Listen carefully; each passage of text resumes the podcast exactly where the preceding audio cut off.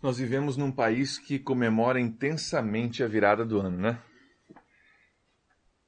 E muitos dizem por aí que a cor da roupa que você usa na virada do ano influencia as novas energias que você vai levar contigo, vai ter contigo no ano vindouro. E aí a gente vê o pessoal passando a celebração do, da virada do ano com roupas, é, muitas vezes, a maioria, roupas brancas, né? Que é, de acordo com essa crença, traz paz ou traz pureza para o seu novo ano. A ideia é de que a cor da minha roupa vai trazer uma certa energia, um certo resultado no meu novo ano. Eu pesquisei um pouquinho a respeito de algumas outras cores e descobri que tem algumas, talvez você já conheça, outras que talvez sejam novas para você, mas a prata aparentemente é para trazer sucesso. O dourado ou amarelo vocês já conhecem, né? É para trazer dinheiro. É, alguns sites que eu procurei diz que amarelo traz alegria. É, verde traz energia, vigor, saúde. Eu achei interessante. O roxo é, aparentemente traz espiritualidade. Legal, né? Então o Spiller que está aqui com a gente hoje à noite usando o roxo é, vai, vai ser um cara muito espiritual em 2016. E por último tem o vermelho, né? O que, que o vermelho traz? Pois é, isso aí, romance, amor, né? Vocês estão bem por, bem por dentro dessas cores, já estou vendo já. São coisas que se faz por aí e se crê por aí para trazer um ano melhor um ano novo melhor. E eu recebi um texto essa semana passada que eu achei bem interessante. Diz assim: Se usar branco atraísse paz, nenhum médico, dentista ou açougueiro teria depressão. Não é verdade? Se usar amarelo atraísse dinheiro, o pessoal do correio estava rico. Se usar vermelho resolvesse a vida amorosa, nenhum bombeiro se divorciaria. E aí o texto continua falando uma coisa bem direta, mas bem verdadeira, diz que não adianta passear, passar a vida, aliás, a virada de ano de branco, se nós passamos o resto do ano nas trevas. Não adianta se vestir de branco na virada do ano se o restante do ano nós passamos nas trevas. O ano novo que se aproxima, o texto continua dizendo, só terá algo novo se tivermos atitudes novas. É bem verdade, não é? Essas coisas externas que se fazem por aí não adiantam de nada se não houver uma mudança interna dentro de mim que gere algo novo nesse novo ano. Então, por aí se diz que nós devemos começar o ano com o pé direito. Né? Mas nas próximas semanas nós vamos estar falando como nós podemos começar o ano com o coração direito? Essa mensagem de hoje vai inaugurar uma nova série que nós vamos continuar desenvolvendo por mais algum tempo para nos ajudar a começar 2016 bem. Então, nas próximas semanas, nós vamos fazer um check-up do nosso coração, do nosso relacionamento com Deus, da nossa prática de fé, para que a gente possa começar 2016 com o coração direito. Abra sua Bíblia comigo no Evangelho de Mateus. Evangelho de Mateus, capítulo 13.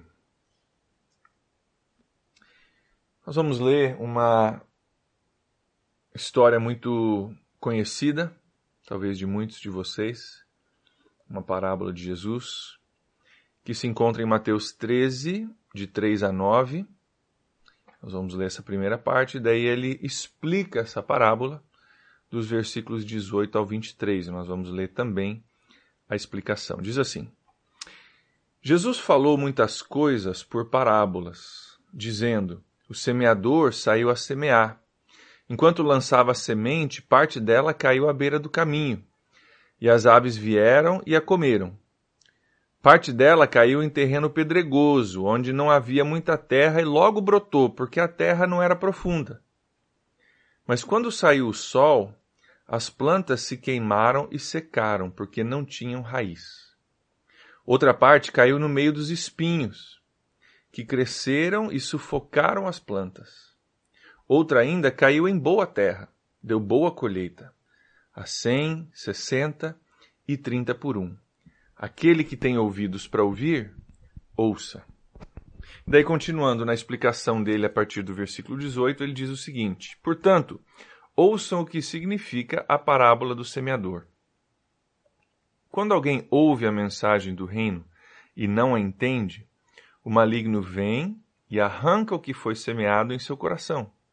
Esse é o caso da semente que caiu à beira do caminho. Quando a semente caiu em terreno pedregoso, esse é o caso daquele que ouve a palavra e logo a recebe com alegria. Todavia, visto que não tem em si raiz, permanece pouco tempo quando surge alguma tribulação ou perseguição por causa da palavra, logo a abandona, uh, logo a abandona. No versículo 22. Quanto à semente que caiu no meio dos espinhos, esse é o caso daquele que ouve a palavra, mas a preocupação dessa vida e o engano das riquezas a sufocam, tornando-a infrutífera. Quanto à semente que caiu em boa terra, esse é o caso daquele que ouve a palavra, entende e dá uma colheita de 100, 60 e 30 por um. Muito bem, essa é uma das parábolas de Jesus. Parábolas, aliás, se você não é, sabe, são histórias figurativas que servem para nos ajudar a entender um conceito espiritual. Então, uma história figurativa, não é verdadeira, uma história feita para ilustrar um conceito espiritual, que às vezes é difícil de entender. Então, Jesus fazia dessa forma para ajudar as pessoas a entenderem. Tem muitas lições que a gente pode te, é, extrair de todas as parábolas, inclusive dessa, mas o ponto principal dessa parábola que nós lemos hoje tem a ver com a condição do nosso coração. Essa parábola ela fala de quatro tipos de solos sobre os, sobre os, os quais a semente de Deus cai. Cada solo representa a condição do coração de uma pessoa. O primeiro solo que Jesus descreve, ele diz que é o solo à beira do caminho.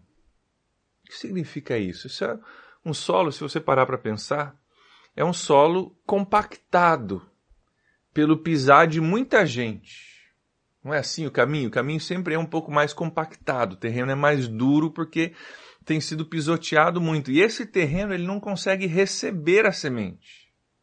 É um solo duro, a semente não penetra no chão, ela fica exposta e Jesus diz que as aves vêm e comem essa semente. A semente que precisava penetrar na terra para germinar não consegue penetrar e as aves vêm e comem. É interessante que Jesus diz no versículo 19, quando ele explica esse solo, é, ele diz que essa é a pessoa que ouve o evangelho, mas não entende e o evangelho não penetra na vida dele ou na vida dela. Então aquilo que foi ouvido é, leva, é levado embora, aquela semente do evangelho cai no coração, mas não penetra, e por isso é levado embora. E é bem interessante aqui notar que Jesus diz que é Satanás quem tira aquela semente. Não é só o tempo, o esquecimento, fatores é, mil. É Satanás que vem, ele sabe que aquela semente é perigosa, que ela pode gerar bons frutos, e ele vem e ele tira aquela semente do coração daquela pessoa. O segundo solo que Jesus se refere é o pedregoso, no versículo 5. Como esse solo não tinha muita terra, a semente que cai ali, ela brota rapidamente, mas assim que sai o sol, a plantinha se queima e morre, porque Jesus diz ela não tinha raiz. Jesus explica no versículo 20 que esse solo simboliza a pessoa que recebe Jesus no entusiasmo, talvez até num momento muito emocional, mas essa pessoa não desenvolve a sua fé ela não desenvolve raízes e com isso ela, ela brota rapidamente, ela está empolgada, mas quando vem dificuldades na vida cristã, quando existe um preço a pagar, essas pessoas não conseguem e abandonam a fé. Existe um terceiro solo que é onde eu quero focar nossa atenção hoje à noite, que é o solo espinhoso, descrito no versículo 7. Jesus diz que a semente cai entre os espinhos, ela brota, mas logo é sufocada pelos espinhos que a cercam. Jesus explica no versículo 22 que esse solo representa a pessoa cuja preocupação desta vida e o engano das riquezas a sufocam, fazendo dela infrutífera. Agora vamos parar para tentar entender um pouco melhor o que Jesus está falando aqui. Ele diz que esse solo, quando a semente cai nele, se você parar para pensar, esse solo já era ocupado por outras coisas. Esse solo já era espinhoso, então já tinha espinhos ali, ou seja, é um solo que havia sido negligenciado por algum tempo. Porque já existia ali algo crescendo, algo que não é proveitoso, crescendo, e nós entendemos que quando a, a semente de Deus cai, já havia ali um problema já havia ali uma negligência com relação àquele solo. Quando a gente olha é, um canteiro por aí, qualquer casa que você for, ou quintal de alguém, você vê um canteiro cheio de mato. Algo que já é óbvio para nós, não precisa ninguém dizer, é que faz tempo que ninguém limpa esse canteiro. É verdade? Se o mato já está alto, é porque faz tempo que ninguém vai aí limpar. Então, é exatamente isso que Jesus está falando aqui. Esse terreno do solo é, do solo espinhoso, ele já veio com mato. Então a semente ela cai, ela até brota, mas logo ela é sufocada. Sufocada. E Jesus aqui ele dá nome aos bois. Ele diz que tipo de mato é esse que está sufocando a semente. Ele dá duas coisas no versículo 22: a preocupação desta vida e o engano das riquezas. Mas essa parábola de Jesus, ela é registrada também nos livros de Marcos e Lucas, e cada um deles traz um pouco mais de informação para nós. Marcos, quando ele descreve esse mesmo ensinamento de Jesus, em Marcos capítulo 4, versículo 18, ele acrescenta aquela preocupação da vida que Mateus diz, ele, ele acrescenta é, a, a preocupação da vida e o engano das riquezas, o anseio por outras coisas. Lucas, quando descreve esse mesmo ensinamento, em Lucas 8,14, acrescenta à preocupação da vida e ao engano das riquezas e ao anseio por outras coisas, ele acrescenta os prazeres da vida. E ele termina dizendo que a pessoa que tem isso, o seu coração, essa, essa pessoa não amadurece. Está lá em Lucas. Não amadurece. A semente germina, mas ela não consegue crescer, ela não consegue amadurecer, não gera frutos porque o coração está sufocado. Coração está sufocado. Então são quatro tipos de mato descritos por Jesus aqui. O primeiro é a preocupação dessa vida, mas o que seria isso? A preocupação da vida que sufoca a semente de Deus em nós. Como é que funciona isso de uma forma prática na nossa vida? Jesus usou essa palavra preocupação certa vez para descrever uma mulher pelo nome de Marta. Talvez você se lembre, nós estudamos um pouco da interação de Jesus com Marta recentemente. E quando Jesus vem à casa de Marta, ele diz para ela: Marta, Marta, você está preocupada. Mesma palavra, preocupações dessa vida, ele usa a palavra, você está preocupada com os afazeres, está preocupada com tantas coisas. Você lembra a história? Jesus vem para a casa de Marta e Maria, que são irmãs, irmãs de Lázaro. Marta está correndo, batendo panela, batendo porta, fazendo aquele auê para preparar a janta, porque Jesus está aqui, vai vir gente. E Maria ela se senta aos pés de Jesus. E depois de um tempo dá um bafafá, porque Marta está com raiva de Maria, que deveria estar tá ajudando ela, diz: Poxa, Jesus, fala com a Maria aí. Olha aqui, eu estou me descabelando e ela está aí sentada aos teus pés. Fala para ela me ajudar. E aí Jesus vem e diz: Marta, Marta, você está preocupada com tantas coisas, mas Maria escolheu o que era melhor. Maria escolheu deixar de lado as preocupações da vida, os afazeres da vida, para estar aos meus pés. E Jesus diz que essa escolha foi a escolha melhor. Então, o que, o que são essas preocupações da vida que fazem com que o nosso coração seja sufocado? É a lista de afazeres que me dizem que eu não tenho tempo para parar e estar com Jesus. É aquela listinha que você tem, anotada ou mentalmente, que diz que se eu parar eu não consigo fazer tudo o que eu preciso fazer, então não tenho tempo para estar com Jesus. É casa para arrumar, é comida para fazer, é projeto para entregar. Eu não tenho tempo.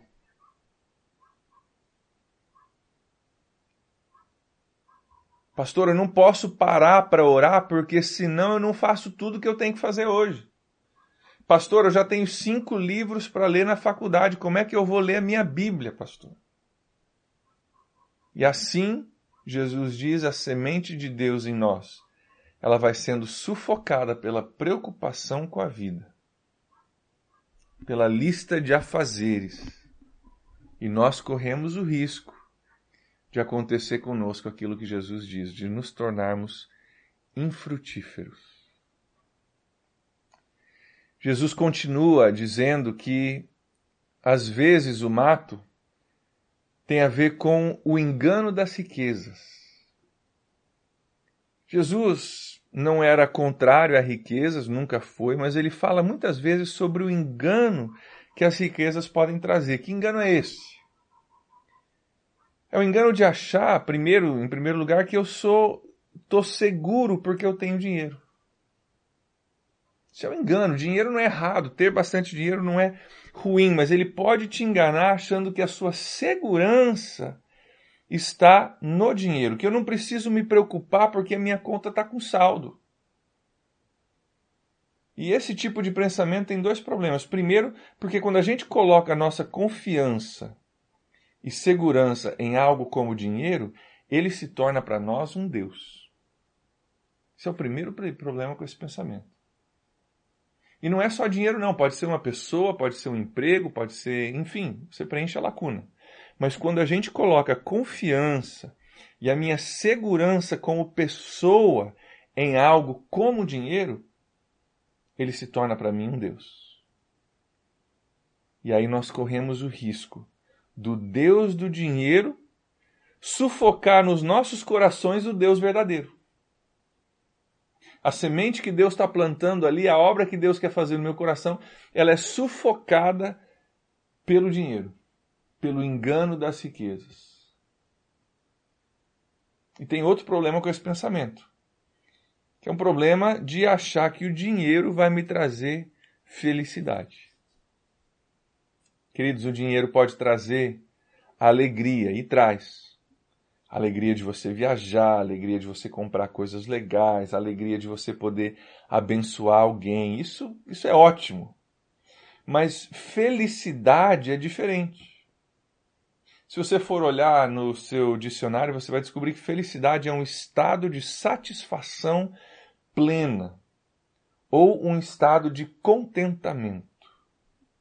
Interessante essa palavra contentamento. É a palavra que Paulo usa quando ele diz: Eu aprendi a estar contente, com muito ou com pouco. Já teve muito, já teve pouco, mas independente de ter muito ou ter pouco, ele aprendeu a estar contente com aquilo que ele tem. Então, uma vez alguém falou, eu acho que talvez seja útil para a gente entender que me explicaram, uma vez me, me,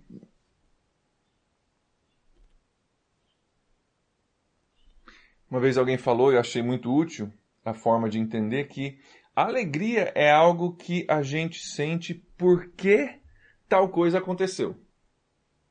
Porque isso aconteceu, eu me sinto alegre, mas a felicidade é algo que a gente sente apesar do que aconteceu. Alegria eu sinto porque eu consegui comprar uma casa, comprar um carro, viajar, comprar um sorvete para minhas crianças. Isso me dá alegria. Mas a felicidade é algo que eu tenho apesar do que aconteceu. São duas coisas diferentes. dinheiro traz alegria e eu espero que vocês todos tenham dinheiro para terem muitas alegrias. Mas, queridos, felicidade, isso o dinheiro não compra. Felicidade é algo que vem do coração. E só um coração onde há a presença de Deus pode ter felicidade. Se não tiver presença de Deus, meu amigo, é difícil ter felicidade. Se tiver a presença de Deus, pode ter vários empecilhos, várias dificuldades. Lá você vai encontrar felicidade. Então Jesus fala da preocupação dessa vida e ele fala do engano das riquezas. E em Marcos, ele fala do anseio por outras coisas. Anseio por outras coisas. O que, que é isso? Eu creio que anseio por outras coisas representa um coração que está dividido. Ah, eu quero Deus sim, mas eu também quero outras coisas. E essas outras coisas, devagarzinho, elas sufocam a presença de Deus em nós. Você sabia que tem gente que não consegue amadurecer e produzir frutos porque elas têm um coração dividido? É sim. Elas diriam Deus, claro que eu quero Deus, sem dúvida nenhuma, mas como diria o espanhol, também quero outras cositas más. Né? Eu quero Deus, sem dúvida, quem vai dizer que não quer, mas eu também quero outras coisinhas, e essas outras coisinhas sufocam a presença de Deus de tal forma que a gente não consegue gerar os frutos para Deus.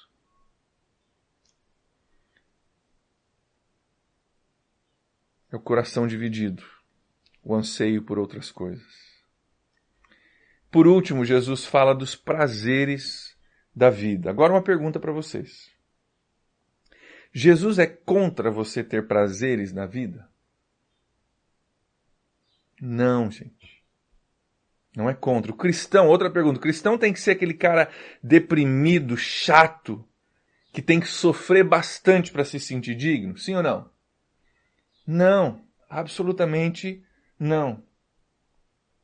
Mas, ao mesmo tempo, tem prazeres da nossa vida que às vezes competem pelo espaço de Deus no nosso coração, não tem? Deus não é contra você ter prazeres, Deus te criou em amor, Ele quer que você sinta o amor de Deus, o prazer de Deus na sua vida e tudo isso, mas quando os prazeres se referem a pecados na nossa vida, tem pecados que a gente quer deixar crescer junto com Deus no nosso coração. Eu vou deixar Deus ali, mas vou deixar também só na lateral, só na periferia, alguns pecadinhos. E se você não entendeu isso ainda, você tem que entender que onde tem Deus, aliás, onde tem pecado, não tem Deus. Onde tem pecado, Deus não habita. A gente acha que dá para deixar uns pecadinhos ali crescendo junto com Deus, mas logo esses pecados sufocam a semente e o nosso coração começa a ter problemas. E a parte mais complicada de tudo isso é que isso não acontece da noite para o dia. E essa é a questão crucial para a gente entender hoje. A gente vê um pecadinho germinando ali no cantinho, mas não aconteceu nada. Então a gente deixa ele ali. Passa mais uma semana, não aconteceu nada ainda. Passa mais um mês, eu estou de pé ainda. E a gente começa a crer que o pecado ele não traz consequências sobre as nossas vidas. Afinal, ele está ali crescendo e a semente de Deus está aqui tranquila ainda. Até germinou. Mas quando a gente se dá conta, o pecado tomou conta. E a semente de Deus, ela pode ser sufocada no nosso coração. É mais ou menos parecido com essas mudas de embuia que eu trouxe aqui, que eu trouxe aqui para vender. Estou tentando vender, comecei a 25 reais cada, baixei para 15, agora está 5. Alguém quer comprar? Está na promoção, 5 reais cada muda. Alguém aí quer? Ninguém quer. 5 reais uma muda de embuia. Embuia é, é madeira de lei, coisa séria, ninguém quer. por cinco reais. Por que, que vocês não querem? Hã? Só tem mato? Pois é. É isso que dá para ver, né? Olhando a minha caixinha aqui, você não vê muito pé de embuia, mas você vê muito mato, né? E às vezes, queridos, o nosso coração, ele é assim, não é? Deus vem e ele planta algo valiosíssimo. Ele planta algo que é precioso, algo que é útil, algo que vai produzir fruto. Algo que, se germinar, se for bem cuidado, gera algo assim duradouro para o resto da nossa vida. Deus vem, ele planta a fome pela palavra de Deus. Deus vem, ele planta o temor do Senhor. Deus vem, ele planta a presença do Espírito Santo na nossa vida. Deus vem, ele planta uma vida de oração. Deus vem, ele planta os irmãos ao nosso redor.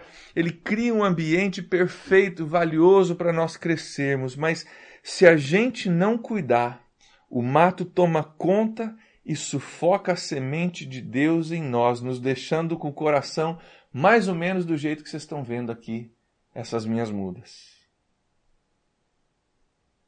A embuia já não existe, o mato tomou conta, e quando eu peço para você se você quer comprar, ou seja, se você vê valor, você me diz não, não tem nada de valor nesse mato.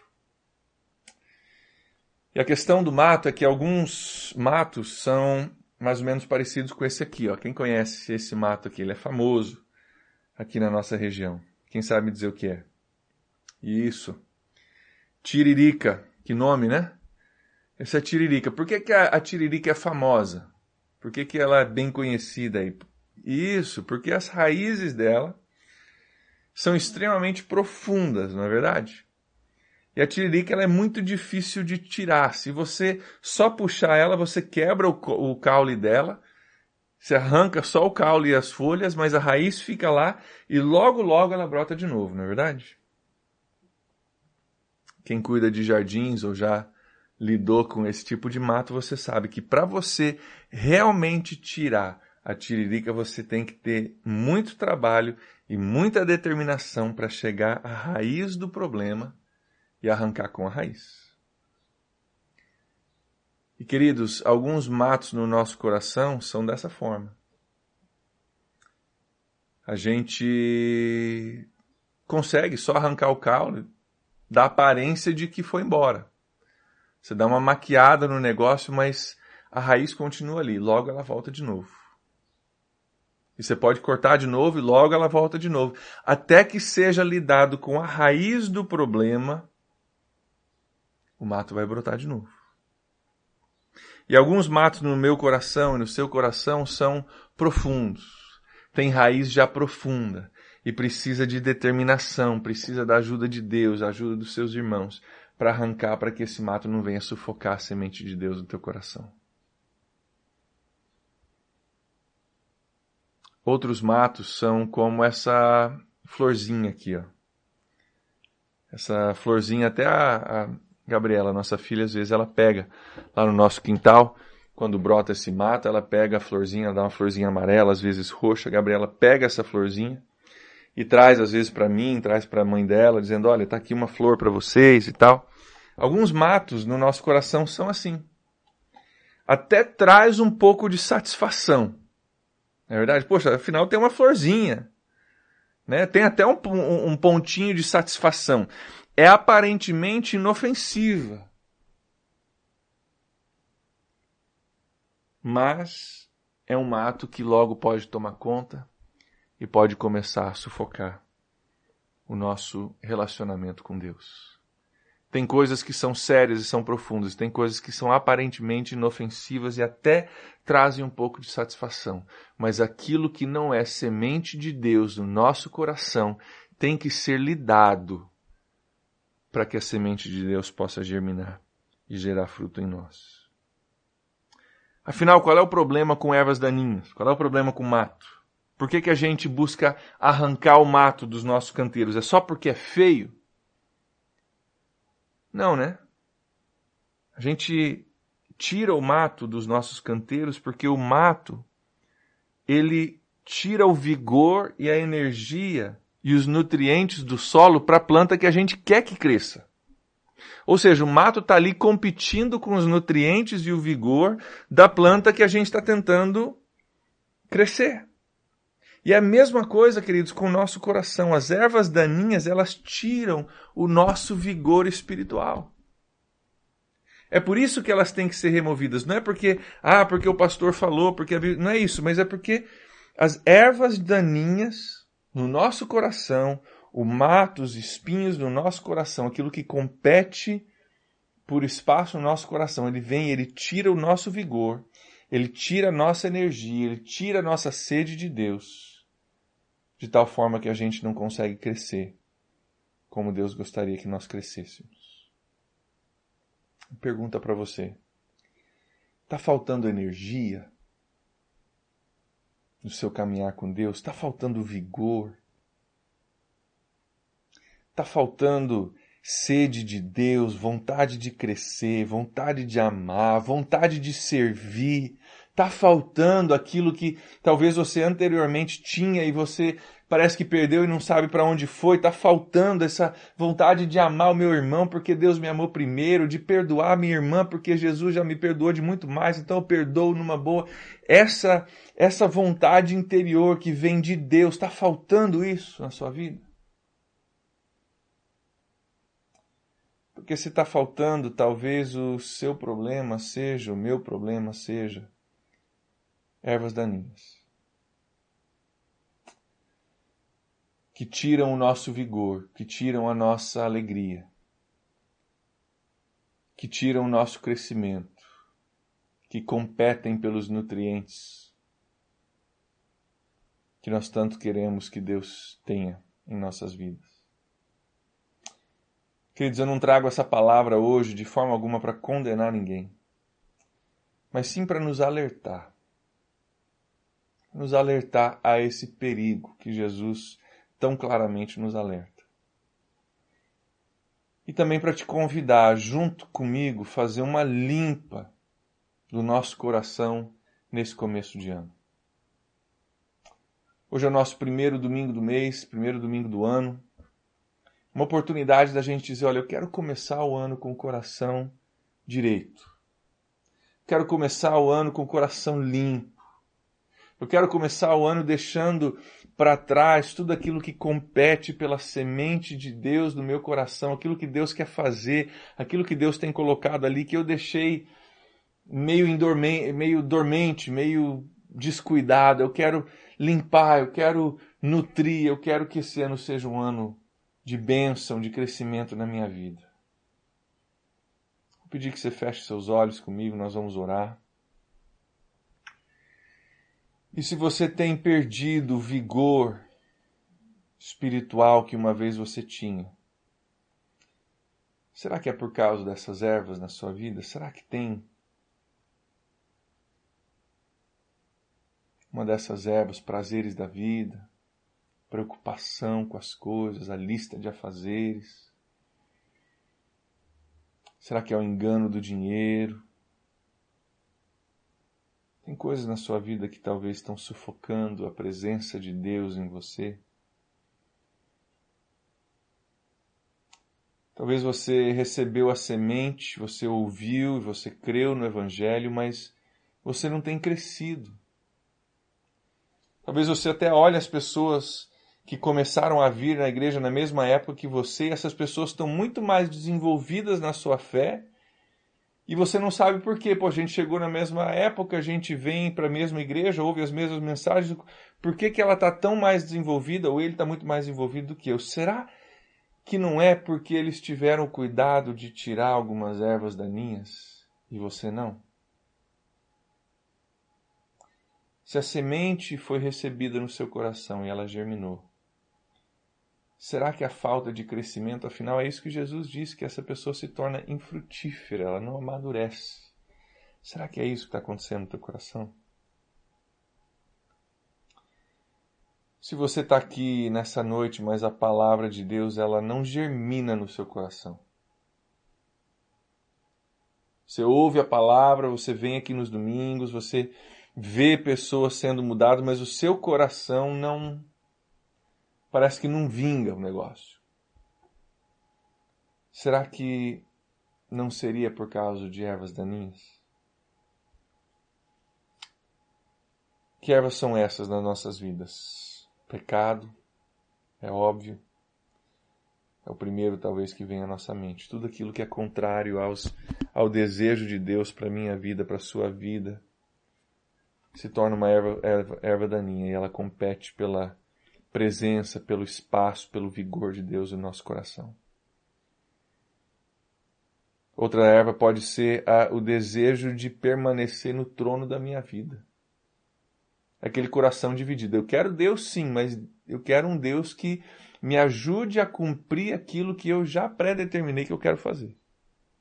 Quero um Deus que me abençoe, que me guarde, que me proteja, que me dê saúde, mas não um Deus que mande. Não um Deus que seja dono. Não um Deus que seja patrão. Queridos, o cristianismo dessa forma não funciona. O cristianismo dessa forma não é cristianismo. Talvez para você são coisas que competem. Né? As suas ervas daninhas podem ser coisas que competem com Deus pelo seu tempo, pelas suas energias, pelas suas prioridades.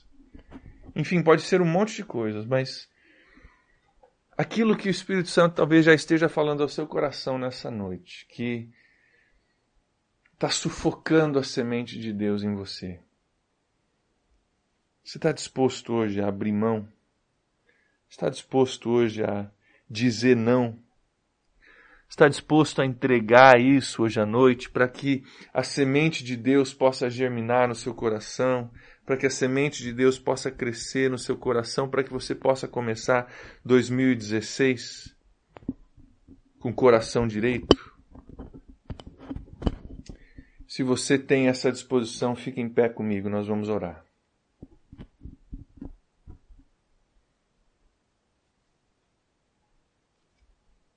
Vamos orar. Deus, nessa noite nós colocamos diante do Senhor as nossas vidas, os nossos corações.